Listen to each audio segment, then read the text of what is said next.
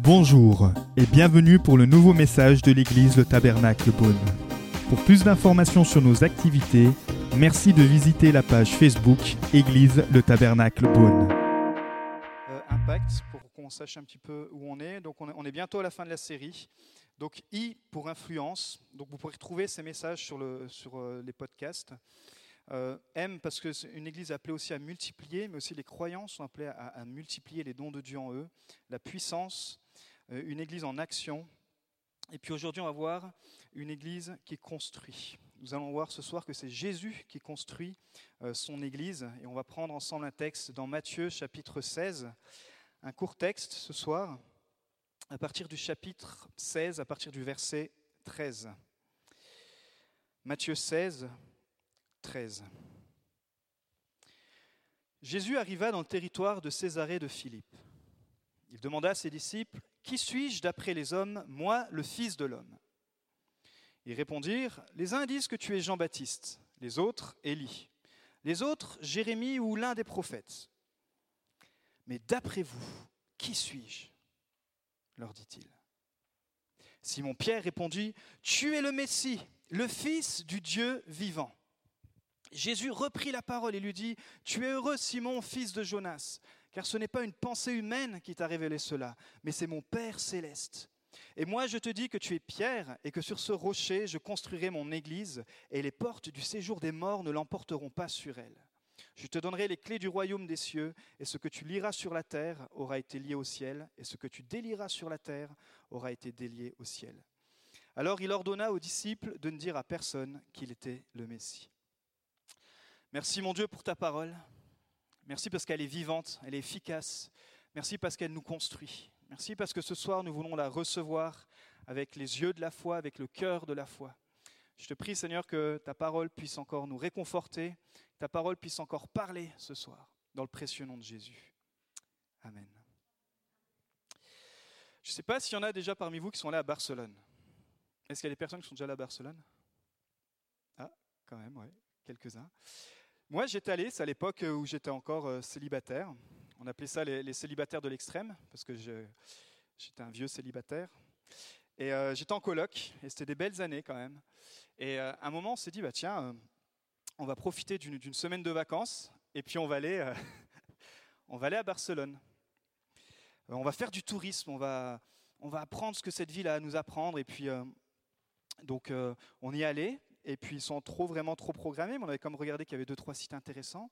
Et je me rappellerai toujours, ça restera gravé dans ma tête, quand on s'approchait d'un site qu'on voyait déjà euh, euh, apparaître depuis très loin. Euh, le site, c'est la basilique de Barcelone, la Sagrada Familia. En français, c'est le temple expiatoire de la Sainte Famille. Plus vous vous rapprochez et, et vous dites Waouh, mais il est incroyable ce bâtiment.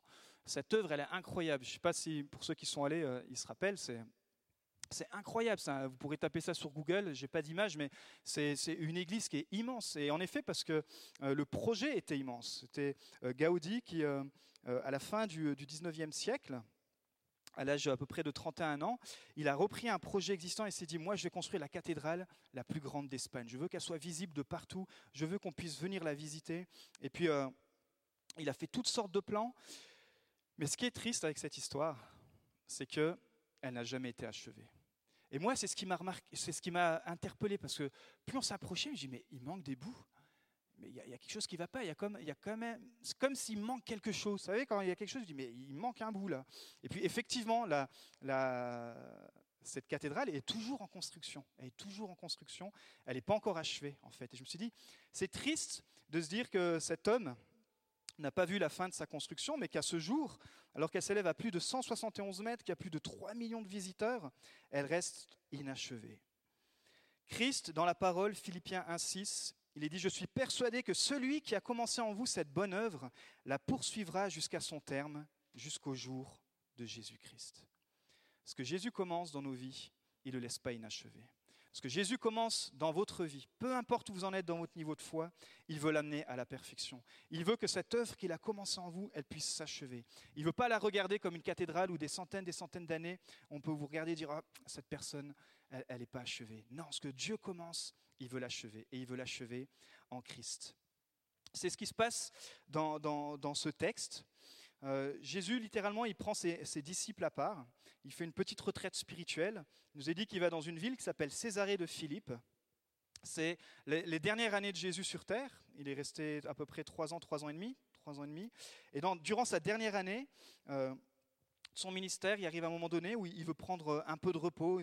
Juste avant, on apprend qu'il a multiplié 5000, euh, les pains pour 5000 hommes. Puis là, juste, juste avant cet épisode, 4000 hommes. Donc on s'imagine qu'il y avait une foule d'au moins 16 à 20 000 personnes. Et les disciples l'ont suivi, les disciples ont vu tous ces miracles. Et dans toute cette contrée de Galilée, ils ont vu beaucoup de choses. Et puis à un moment donné, Jésus il traverse aussi ce lac et dit Allons nous poser à Césarée de Philippe. Allons nous poser dans cette ville. Et quand Jésus s'arrêtait dans son activité, les disciples savaient qu'il y avait quelque chose qui allait se passer. Il ne faisait pas juste une pause pour, euh, pour se reposer, mais Jésus voulait prendre à part ses disciples parce qu'il avait un message à leur communiquer. Il voulait qu'ils soient loin de toutes leurs activités. Si on regarde un petit peu cette ville, euh, on se rend compte que cette ville était euh, plus fraîche que la Galilée. C'est une ville où euh, il y avait littéralement les, courants du Jourdain qui passaient, on pouvait se rafraîchir.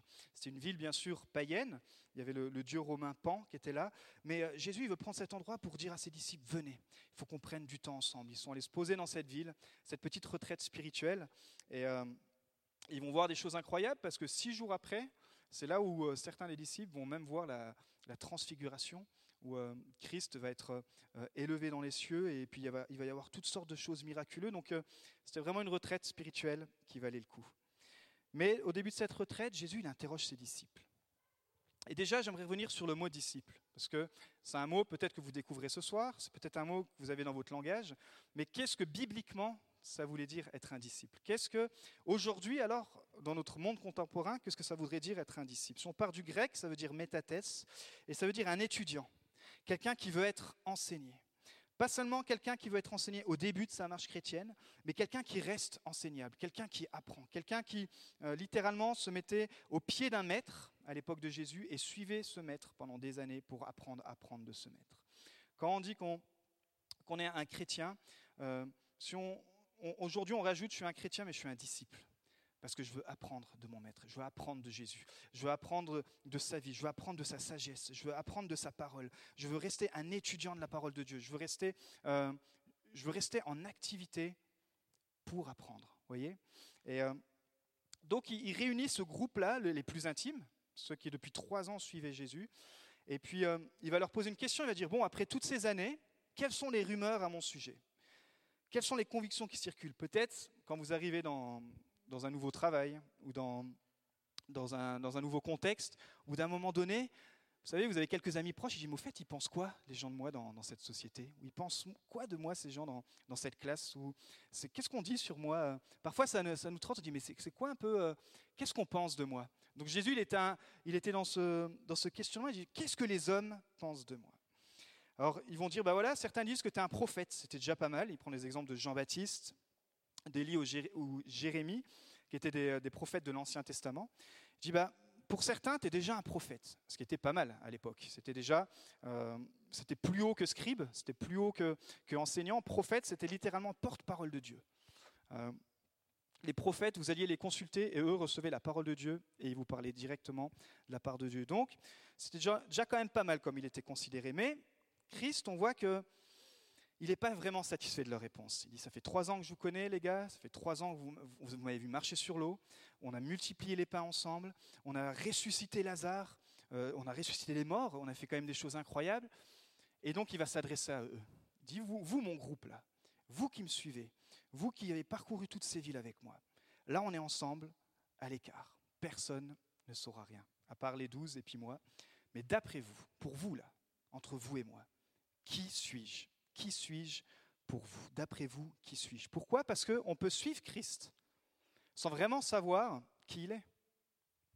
On peut suivre Christ en suivant la foi de, par exemple, de notre femme, si on a, un homme, ou en suivant la, foi de, euh, de, notre mari, si on est une femme, ou en suivant la foi de nos parents.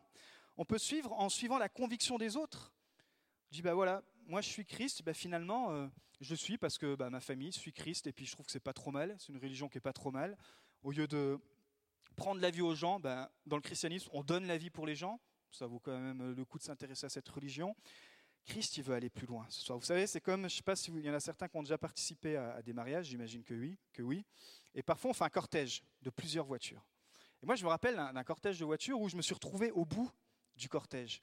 Et je voyais plus la voiture mariés. Donc, il fallait que je sois absolument euh, sûr de la direction où on devait aller pour le mariage, parce que je ne savais pas où c'était. Donc, les voitures qui étaient devant moi, il fallait que je puisse les suivre et pas les louper. Et je me suis dit, comme ça un coup, si tout à coup les deux, trois voitures qui sont devant moi se trompent de direction, j'arriverai jamais au mariage. Je vais jamais arriver parce que, en plus, moi, avec l'orientation, je suis assez mauvais. Et parfois, on suit Christ comme ça. On suit Christ de loin. Il y a toute une file de gens devant nous. Il y a toute une file de, peut-être de principes. Il y a toute une, file de, de, personnes. Mais finalement, Christ, il est loin.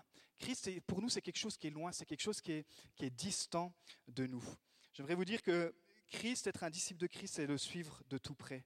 Et c'est même mieux si vous virez les mariés de la voiture et vous dites, moi je montais dans la voiture avec les mariés, c'est-à-dire si vous laissez Christ conduire votre voiture, dire, bah, Seigneur, moi ce matin je commence ma journée et c'est toi qui prends le volant de ma vie, c'est toi qui prends le volant de, mes pensées, c'est toi qui prends le volant de, mes décisions, de ma volonté. Donc il est en train de tester ses disciples pour dire, est-ce que vous me suivez finalement? Parce que bah, je suis quand même un prophète, mais plus qu'un prophète, mais pour vous vraiment, qui suis-je? C'est peut-être une question pour vous ce soir. Qui est Christ pour vous? Et là, Pierre, Simon Pierre, va répondre, Tu es le Messie, le Fils du Dieu vivant. Waouh, quelle déclaration. Alors, il s'appelle Simon et il s'appelle Pierre. C'est qui ce Simon Pierre?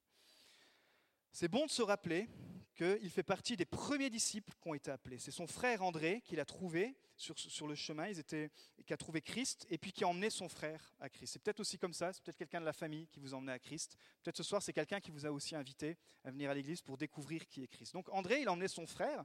Il n'aurait jamais imaginé que ce gars, dont le travail était de... Il travaillait dans la pêche, donc... Euh, c'était son métier. Il n'aurait jamais imaginé que son frère, qui avait plutôt un, caractère euh, euh, colérique, impulsif, qu'il allait devenir ce qu'il allait devenir. Nous, on lit l'histoire, on a la fin. Euh, il y a même une église à son nom, hein, à Rome. Mais euh, lui, son frère André, il n'aurait jamais cru. Il s'est peut-être dit, enfin, peut-être que Pierre va changer, parce qu'il nous casse les pieds dans l'entreprise. En tout cas, il amène Pierre, il dit, écoute, j'ai enfin trouvé le Messie. J'ai enfin trouvé Christ. Il faut que tu le rencontres. Et intéressant, ce Simon, puisqu'il s'appelle Simon au début, quand il va rencontrer Christ, ils vont cheminer ensemble. Et puis à un moment donné, vous savez, quand vous devenez intime, avec Christ, il y, a une, relation qui s'intensifie, et puis Christ peut aller plus loin dans la démarche avec nous. Christ, il voit que le cœur de Pierre est ouvert, que le cœur de Simon est ouvert, justement. Et il dit, tu vas plus t'appeler Simon, mais tu vas t'appeler Pierre. Tu vas t'appeler littéralement Céphas. Pourquoi? Parce que si on regarde à l'origine, son prénom Simon, c'est de l'ancien hébreu, ça veut dire petit roseau. C'est en fait le symbole de quelque chose qui vacille et qui se plie même au vent. C'est quelque chose qui est fragile, qui est instable, comme un, roseau euh, au gré des vents. Ça se plie sous le vent, ça, ça se plie sous la pression. Et avant de connaître Jésus, Simon, il était comme ça. Il pouvait paraître fort devant les gens, mais à l'intérieur, il y avait une faiblesse en lui. À l'intérieur, il ne pouvait pas résister à une certaine pression. Il y avait quelque chose qui, l'empêchait d'aller plus loin. Il était vraiment comme un, roseau. Donc Jésus va voir ça en lui, il va dire bah, maintenant, on va plus t'appeler roseau, on va plus t'appeler Simon, on va t'appeler roc. Parce que voilà comment je te vois. Voilà ce que je vois en toi. Voilà ce que je veux créer en toi. Je veux créer en toi un roc, quelqu'un qui sera euh, stable, qui sera solide, quelqu'un la foi, dans la foi dans laquelle je vais pouvoir construire et des autres personnes vont pouvoir aussi construire leur foi. J'aimerais te dire ce soir que Jésus te voit exactement comment tu es venu. Mieux que la personne la plus proche qui te connaît. Et je ne veux pas faire l'émotionnel en parlant que Jésus voit toutes nos blessures, nos faiblesses, mais c'est vrai. Jésus voit le Simon qui est en toi. Jésus voit ce roseau, peut-être qui a été brisé, peut-être qui a été blessé par des mauvaises paroles, par des mauvaises attitudes. Peut-être c'est ce roseau qui a, subi de l'abus pendant l'enfance. Peut-être c'est ce roseau qui a été abîmé, qui a été maltraité physiquement, mais peut-être aussi verbalement. Et Jésus te voit ce soir. Il dit, si tu, te, si tu confies ma vie, si tu, me laisses rentrer dans ta vie, alors ce qui pour toi a été une occasion de te rendre faible, ce qui pour toi été une occasion qui te, qui t'affaiblissait, ben alors moi je vais le transformer en roc. Ça va être le roc en moi et je vais transformer ça pour ma gloire. Messie, en grec, ça veut dire Christ, c'est pour ça qu'on appelle Jésus-Christ.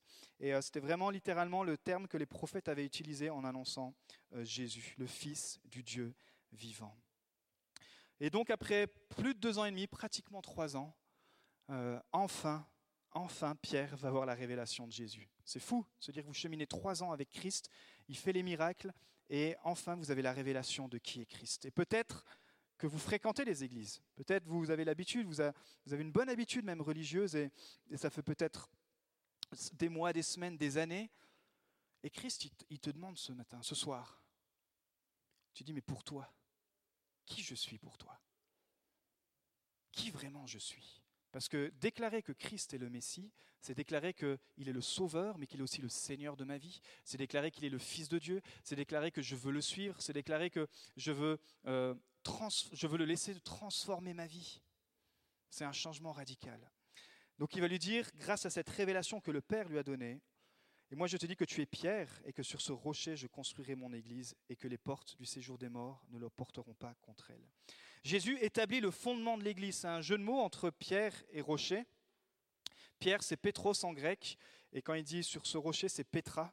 Donc, euh, c'est pas je construirai littéralement sur pierre, ce ce qu'un certain mouvement euh, a fait croire, où euh, finalement c'est l'homme, l'apôtre, Pierre, et tous ceux qui descendaient de, de Pierre serait euh, Dieu sur terre. Non, c'est faux, c'est la révélation de qui est Christ.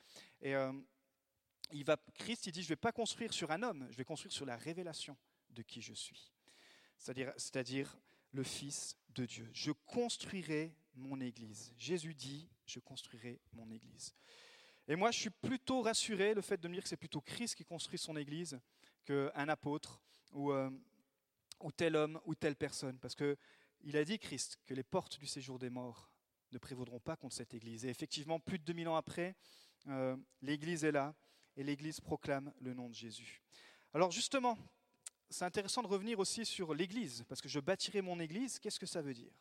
L'Église, ça vient du grec, ecclésia, et euh, il y a deux mots dans, dans ce même mot, en fait, qui veut dire c'est une assemblée qui décrit euh, des croyants qui se rassemblent dans le nom de Christ. C'est ça une Église, ecclésia.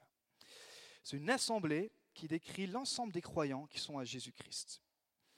Alors je me suis dit, pour certains ce soir ça va être un rappel, pour d'autres ça va peut-être pas être un rappel, mais je dis, on va plutôt dire pas qu'est-ce que plutôt l'Église n'est pas? Je vais y arriver. Qu'est-ce que l'Église n'est pas? Pourquoi? Parce qu'aujourd'hui, l'Église, euh, on, associe toutes sortes de choses. Peut-être même avant que vous veniez là, vous ne pensiez pas qu'une Église, euh, ça pouvait ressembler à ça dans le sens de la liturgie, dans le sens de euh, la présence de Dieu, etc. Mais qu'est-ce que c'est pas l'Église? Alors l'Église, c'est pas un club. Moi, je me rappelle, encore une fois, quand j'étais en, colloque, on était habitué, on était abonné à un club de sport. Oui, j'ai fait du sport une fois. J'en ai fait longtemps en plus, mais euh, on était abonné à un club de sport et on payait. On payait pour avoir des prestations. On payait pour aller à la salle de sport et puis on avait le droit, puisque c'était notre abonnement, on avait le droit de, réclamer des services. Tandis que l'Église, pourquoi c'est pas un club? Parce que je viens pas pour être servi, je viens pas pour réclamer un service, mais comme Christ l'a fait, je viens pour servir. Je donne tout pour l'Église. Et parfois, on croit que l'Église, c'est le club. C'est le club des, des fous qui se retrouvent là bah, le dimanche soir et puis ils sont en train de là de chanter. Non, l'Église, c'est une assemblée de croyants de Jésus-Christ qui veulent suivre son modèle et qui sont là pour servir, se servir les uns les autres. Je donne, je prie, je loue, je me donne comme Jésus. Donc l'Église n'est pas un club, l'Église aussi, ce n'est pas un restaurant. Moi, dans mon travail, euh, je suis, donc, pasteur euh, euh, bénévole, mais j'ai un travail séculier, je suis technico-commercial, et je fais pas mal de déplacements en semaine, et souvent je suis amené à manger à l'extérieur. Et souvent, quand je mange à la même boulangerie, je me dis, bah tiens, dans cette ville, je vais peut-être essayer de trouver autre chose. Pourquoi? Parce qu'au bout d'un moment, on, a envie un petit peu de changer. Quoi. Donc je fais à la carte, je choisis, je choisis, je choisis le menu que je veux, je mange ce qui me fait plaisir. Et puis, euh, suivant le jour, suivant où je me trouve, bah, tiens, je vais faire ce resto-là, et puis peut-être cette boulangerie-là, etc. L'église, c'est pas un restaurant. C'est-à-dire, je choisis pas le menu. Je viens pas à l'église en, me disant, bah, tiens, ah, le menu de ce matin, ou le menu de ce soir, ou le menu dans cette église, il n'était pas assez sucré. Ah, ça m'a pas, ça m'a pas tellement fait le bien que j'attendais. Ou au contraire, ah, c'était trop salé. Là, le, pasteur, son message, son menu, ce qu'il nous a présenté là, ah, c'est pas bien, je vais trouver une autre église. Moi, je veux une église où on me donne du sucre. Et puis, euh, ah non, dans cette église, on donne que de la viande. Moi, je suis végétarien, alors j'ai trouvé une église où euh, on mange plutôt des légumes. L'église, c'est pas un restaurant. L'église, local, c'est là où on donne une nourriture spirituelle. Et attention, c'est très profond ce que je vais dire. Ceux qui prennent des notes, attention. Elle est très profonde, cette phrase. J'ai mis deux semaines avant de la sortir. Ma nourriture spirituelle ne doit pas me faire grossir, mais grandir.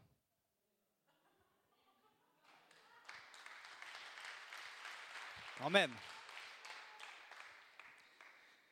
Vous avez remarqué, quand vous mangez des choses non équilibrées, bah, vous prenez du poids. Vous mangez mal parce que vous êtes en déplacement, etc. Vous prenez vous grossissez. Et puis que même un bébé, pour qu'il grandisse bien, il faut qu'on lui donne de la nourriture équilibrée. Une bonne nourriture dans l'église, elle doit être équilibrée. Parfois, elle va être sucrée, parfois, elle va être salée. Mais si l'église, elle est là pour qu'elle me fasse grossir, bah, je ne viens pas avec une, bonne, disposition. Non, l'église, elle est là pour me faire grandir. Pour me faire grandir. Ok, et puis dernièrement, donc l'église n'est pas un club, l'église n'est pas un restaurant, et l'église n'est pas un bâtiment. Parce que ça aussi, on a beaucoup associé euh, le bâtiment avec l'église. Pourquoi? Et heureusement que ce n'est pas un bâtiment, parce que l'église, c'est vous et moi. Encore une fois, l'église, c'est le rassemblement de ceux qui croient en Christ. Donc nous sommes l'Église, vous êtes l'Église. Et l'Église, elle reprend toutes les générations, toutes les personnes, toutes catégories sociales. Ce n'est pas une élite, ce n'est pas pour certaines personnes, c'est simplement ceux qui croient euh, en Jésus-Christ. J'aime bien ce que Bill Abel dit, dit l'Église est l'espoir du monde. Je crois que quand il y a une Église dans une ville, ça donne de l'espoir pour la ville. Je crois que euh, Christ qui est venu, qui euh, personnifie l'espoir même, quand, il, peut être manifesté dans une ville, alors une ville va être en meilleure santé. Un foyer va être en meilleure santé. L'Église est la seule représentation visible du Dieu invisible. L'apôtre Paul, il utilise six métaphores pour décrire l'Église, pour que, à l'époque, les gens aussi puissent bien comprendre l'Église que Christ voulait fonder. Il dit à un moment donné que l'Église, c'est un édifice dont Christ est le constructeur et la pierre angulaire. L'Église, c'est un troupeau dont Jésus est le berger. L'Église, c'est la famille de Dieu. L'Église, c'est un temple dont Jésus est le souverain sacrificateur. Jésus est une épouse dont Jésus est l'époux. Et Jésus est un corps, et l'Église, pardon, est un corps dont Jésus est la tête. Alors après tout ça, je suis sûr qu'il y en a plein qui ont envie de se dire, mais comment je peux faire pour devenir membre de l'Église Je parle de comment devenir membre spirituel, je ne parle pas d'un papier ou d'un vote, etc. Comment je peux faire partie de l'Église? Est-ce que tu fais partie de l'Église? Alors si vous voulez faire partie de l'Église, encore une fois, il faut reprendre ce que la Bible elle dit dans Acte 2, 38, 41. Pierre, après sa, après sa prêche, va dire, Repentez-vous et que chacun de vous soit baptisé au nom de Jésus-Christ pour le pardon de vos péchés, et vous recevrez le don du Saint-Esprit. Ceux qui acceptèrent sa parole furent donc baptisés, et ce jour-là, le nombre des disciples augmenta d'environ 3000 personnes. Donc on devient membre de l'Église spirituelle par la nouvelle naissance, par la repentance, c'est-à-dire ce changement de direction. Euh, quand on décide de suivre Christ, c'est vraiment cette nouvelle naissance qui s'exprime, comme on l'a vu la semaine dernière, avec un baptême, parce que j'ai envie de suivre Christ, peu importe où j'en suis, peu importe ce que les gens pensent de moi, moi j'ai envie de suivre le modèle de Christ, alors je me fais baptiser. Physiquement, je, matérialise ce que je vis intérieurement, et c'est comme ça que je fais partie de l'Église. Je suis né de nouveau, et je suis baptisé. Et puis, quelque chose d'important. Nous devons apprendre à aimer l'Église, ou peut-être pour certains réapprendre à aimer l'Église, parce que parfois on a été blessé dans les églises. Mais dans Ephésiens 5, 25, il est dit que Christ a aimé l'Église et s'est donné lui-même pour elle. Il est dit aussi dans Colossiens 1, 18 que Jésus est la tête du corps qu'est l'Église. Donc les croyants, nous sommes le corps de Christ, nous sommes les mains de Jésus sur cette terre, nous sommes ses yeux, nous sommes ses pieds, nous sommes sa bouche, nous sommes ses oreilles, nous sommes son corps, et lui, il est la tête. Ça, c'est ce que la Bible, elle dit. Jésus est la tête. Mais souvent, il y a la confusion. Parce qu'on dit, mais moi, j'aime Jésus, mais j'aime pas l'Église. J'aime pas l'Église parce que les gens, et les chrétiens, bien sûr, me cassent les pieds. Et puis, euh, et puis euh, mais Jésus, il n'y a pas de problème. Hein. Jésus, je l'aime, j'aime la tête. Mais en fait, on est en train de dire j'aime la tête et j'aime pas le corps. J'aime la tête et j'aime pas le corps. Alors c'est pas vraiment possible en tant que chrétien de dire que j'aime Jésus mais j'aime pas le corps, qu'est l'Église. Vous savez, imaginez, vous êtes célibataire. Il y a des célibataires dans la salle ce soir? Imaginez enfin vous rencontrez la personne de votre vie. Et là, vous tombez amoureux d'elle, fou amoureux, vous voulez prendre rendez-vous avec le pasteur. Pasteur, faut que je te la présente, ou faut que je te le présente, elle est incroyable, etc. Et tout. Et euh, dites, mais attends, avant, faut que je la présente à ma famille, à mes amis. Et puis là, vous préparez cette rencontre incroyable. Vous dites, mais enfin, il faut que je présente mon amoureux, mon amoureuse. Et puis vous arrivez devant votre famille, et puis là, vous voyez, les, les gens, ils sont un peu surpris. Parce qu'en fait, vous n'avez que la tête.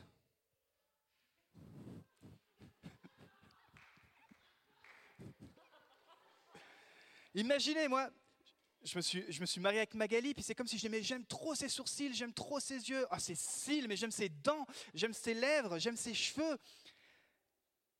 Et puis, euh, par contre, j'ai un problème avec son corps.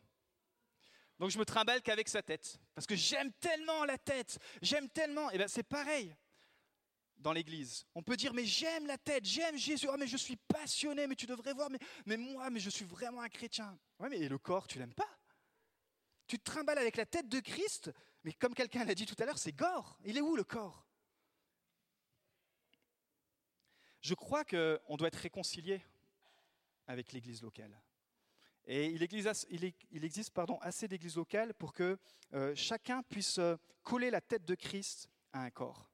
Vous voyez ce que je veux dire?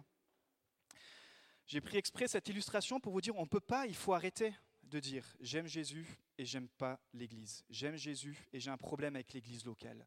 Euh, une autre chose que je vais régler aussi, c'est pas possible d'être chrétien et de suivre le culte sur Internet. De dire moi je suis tout seul, je vis ma foi. Non, parce que la première chose que Christ nous apprend, quand on peut se déplacer, etc. Hein, je ne parle pas des malades et tout. Je parle de quand on est conscient et on sait en plus qu'on a besoin de l'Église, mais on a été blessé. Oui, justement, parce que Christ te donne la force de pardonner. Christ te donne la force d'aimer ton ennemi. Christ te donne la force de pardonner même un chrétien. Et Christ te donne la force de te réconcilier dans ce corps. Il est dit si je perds mon bras, imaginez-vous le corps de Christ qui perd son bras, mais c'est tout le corps qui est abîmé. Et si vous êtes peut-être le pied dans l'Église, et eh ben que le pied s'en aille, ben le corps il va être tout à coup euh, déséquilibré. Donc toutes les églises locales sont parfaites jusqu'à ce que vous rentriez dedans. Jusqu'à ce que je rentre dedans, l'église, de Beaune a été parfaite, mais il a fallu que je mette les pieds dedans. Donc si, si c'est votre église, j'aimerais vous encourager à bien sûr continuer de grandir dans cette église, mais si peut-être vous recherchez une église locale, ne désespérez pas. Peut-être vous avez été déçu par des églises, et c'est normal, parce que ces églises sont gérées par des hommes. Mais l'église d'autres églises locales, ne restez pas seuls. Ne restez pas seuls. Et si vous trouvez des chrétiens qui sont là et qui sont attachés à leur écran de télé, puis qui essayent de dire Mais moi j'aime la tête, bah, ressortez-le bibliquement ce que ça veut dire. C'est gore. T'aimes la tête de Jésus et t'aimes pas son corps. C'est-à-dire qu'il y a quand même quelque chose à, une révélation à voir. Ok?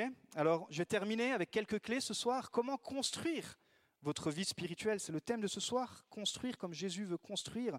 Donc déjà, vous devez être planté dans une église locale. J'aime bien utiliser le terme planté. Vous savez, on est, au printemps et on va voir toutes sortes. Si vous avez un jardin, on va voir toutes sortes de plantes sortir de terre.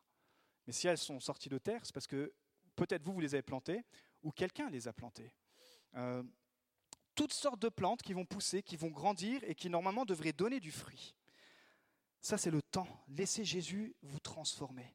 Plantez-vous dans une église où vous vous sentez bien. Plantez-vous dans une église où Dieu vous dit, voilà, c'est là que je te veux. C'est là où il va y avoir une terre, où tu vas être arrosé, où tes racines vont pouvoir euh, s'agrandir, s'agrandir, et où tu vas pouvoir aussi laisser le jardinier peut-être, euh, le Saint-Esprit venir te travailler, venir enlever certaines mauvaises herbes. Et parfois, oui, le Saint-Esprit va peut-être utiliser justement une engueulade avec un chrétien pour venir euh, travailler ton cœur. Parfois, il va utiliser une blessure pour euh, te faire grandir en maturité. Euh, voyez vraiment l'Église comme un grand jardin. Moi, si j'avais été l'apôtre Paul, j'aurais dit, bah, l'Église, c'est comme un grand jardin. C'est-à-dire, il y a des plantes, de toutes sortes de plantes. Et suivant les saisons, je ne sais pas si vous avez remarqué, moi je découvre ça à la maison. Ma femme, elle savait ça avant, elle me dit, mais tu vois, cette plante-là, elle va sortir en cette saison. Et puis l'autre plante, elle va sortir à cette saison. Et en fait, le jardin, il y a tout le temps, tout le temps un mouvement, il y a tout le temps des plantes qui sortent. Pourquoi? Parce qu'il y a des saisons. Et puis en tant que, en tant que plante, il y a certaines qui vont avoir une utilité pour un certain temps. C'est pareil pour les chrétiens. Vous allez pendant les saisons, il y a certaines personnes qui vont être plus utiles que d'autres. Pendant les saisons, on va être plus productif que d'autres. Mais le but, c'est que Christ en nous fasse naître euh, des fruits. Parfois, il y a des plantes, vous savez, qui sont euh, tout de suite visibles. vous, arrivez dans une maison, vous dites waouh, tout le monde est émerveillé par les plantes, et puis tout le monde est là en train de dire mais il est incroyable ton jardin. Puis il suffit qu'on vous prenne par la main. Tu dis mais attends, viens voir. Ça, tu passes derrière la maison, tu tires le petit portail, et puis tu prends le petit chemin, tu marches sur les petites dalles, et là tu vois un magnifique banc qui est à l'ombre d'un magnifique arbre. Et tu dis, bah tu vois, ça c'est le premier arbre qui a été planté dans la maison il y a 40 ans. Et quand les gens sont fatigués, quand je suis fatigué, je viens ici, je me pose, et puis je peux, me, euh, je peux lire un livre, et je ressens vraiment la présence de Dieu. Pareil dans l'Église, il y a des gens qui sont parfois plus visibles comme les pasteurs parce qu'ils prêchent, et puis il y a d'autres personnes, c'est comme des arbres. Vous allez prendre du temps avec eux, et vous allez voir qu'ils vont vous couvrir de leur amour, couvrir de leur patience, couvrir de leurs conseils. Euh, Ce pas les gens qu'on voit peut-être au premier abord, mais il faut faire le tour tour de la maison, il faut qu'on vous emmène, faut que ça c'est les gens qui sont profonds. Et il y a toutes, toutes sortes de plantes comme ça dans l'Église. C'est ce qu'il disait David dans le psaume 1. Il est comme un arbre planté près d'un courant d'eau qui donne son fruit en sa saison et dont le feuillage ne se flétrit point. Tout ce qu'il fait lui réussit. Puis deuxièmement, pour construire votre vie spirituelle, vous ne pouvez pas le faire tout seul. C'est comme dans la construction. Euh, L'Église, on l'a déjà dit, c'est un corps, mais c'est un corps pour s'aider les uns les autres. On doit pouvoir construire ensemble l'Église. Nous sommes des pierres vivantes. Et votre place dans l'Église locale est primordiale. On s'encourage ensemble. Ça, c'est une des manières du royaume de Dieu de construire l'Église, les encouragements. Et c'est vrai qu'avec notre culture française, on a du mal. On a du mal à, s'encourager, on a du mal à, élever l'autre. C'est mal vu en, France. Dès qu'il y en a un qui, la tête, elle, dépasse un peu, on a eu l'habitude de couper les têtes. Et, euh, mais le royaume de Dieu, c'est n'est pas d'être faux, mais c'est d'encourager, dire, mais tu vois, je sais là que tu passes peut-être des temps difficiles, mais waouh, je te trouve fort dans ta foi. Puis tiens, en ce moment, je trouve que j'aime bien ta joie, j'aime bien ce que tu apportes, j'aime bien euh, quand je discute avec toi. Est-ce qu'on pourrait devenir une église qui s'encourage comme ça? Parce que aimer Dieu et aimer son prochain. Et encore une fois, je ne veux pas plaider pour le groupe plus, c'est nos réunions de semaine, mais le meilleur moyen de découvrir les gens, c'est de vous joindre en semaine à un groupe plus. C'est euh, deux fois par semaine, et euh, deux fois pardon, par mois, deux fois par mois. Et, là, ça permet, vous voyez, le dimanche, c'est tellement rapide, on n'a pas le temps de prendre connaissance, mais le mardi, on prend un petit temps, parfois il y a un petit gâteau, et puis on partage, et on apprend les uns les autres. Et c'est comme ça qu'on apprend aussi à, introduire les nouveaux qui viennent dans l'église. Mais viens, rejoins-nous à un groupe plus. Plus, pourquoi? Parce que ça veut dire plus proche des gens, plus proche de Dieu. Pas juste plus proche de Dieu. Vous savez, vous allez les rencontrer, ces chrétiens. Moi, c'est Dieu, c'est, oh, tu ne peux pas comprendre. Et puis les autres, puis les autres, c'est le contraire, c'est que moi j'aime mon prochain, mais il n'y a aucune relation avec Dieu. Non, on veut être des croyants qui, apprenons, hein, c'est quelque chose qu'on apprend à être plus proche de Dieu et plus proche des uns des autres. Et puis pour terminer, pour construire ta vie spirituelle, tu dois vivre, vous devez vivre des révélations divines. C'est ce que Jésus a dit à Pierre. Il a dit, c'est le Père qui t'a révélé que Jésus était le Messie. Et ça, encore une fois, ça revient à la relation personnelle avec Jésus. Ça revient à laisser la place au Saint-Esprit. Je ne sais pas si vous avez senti ce soir pendant la louange, mais euh, il y a le Saint-Esprit qui voulait parler à certaines personnes. qui voulait parler à tout le monde, mais il y a le Saint-Esprit qui était là ce soir et qui voulait donner la révélation peut-être de qui était Jésus. Saint-Esprit qui était là ce soir pendant la louange pour, pour venir appuyer dans ton cœur peut-être une, une certitude, une paix, une, une conviction de sa présence. Pas juste, encore une fois, au début, quand on découvre la foi, mais vraiment qu'on puisse alimenter notre passion pour Jésus avec la lecture de la Bible. Si vous n'avez pas de Bible, on donne des Bibles ici gratuitement. Elles sont sur le stand qui est là, au stand d'accueil. Repartez avec une Bible. Puis, on a ici des formations qui s'appellent Formation Premier Pas. C'est des temps où toutes les questions sont les bienvenues. Il n'y a personne ici qui, posera des mauvaises questions. Et euh, prenez le temps de, d'investir pour votre vie spirituelle. Après, bien sûr, il y a la formation baptême. Et puis pour ceux qui sont aussi passés par les formations du baptême, après, on appelle les formations de consolidation. Le baptême, c'est que le début de la foi. Si vous avez besoin d'aller plus loin, n'hésitez pas. Pourquoi? Parce que la norme du chrétien dans l'Église, c'est pas de regarder à celui qui est le plus froid ou le plus tiède. Mais la norme, c'est d'être bouillant.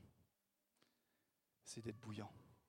Et vous savez ce que j'aime dans cette Église, c'est que la plupart des gens euh, qui, nous visitent et qui après doivent, euh, doivent quitter la ville parce qu'ils étaient juste en visite. Ils disent Waouh, mais je trouve que dans cette église, il y a, y a des, gens qui sont des gens qui sont bouillants, qui aiment Christ, qui aiment Dieu.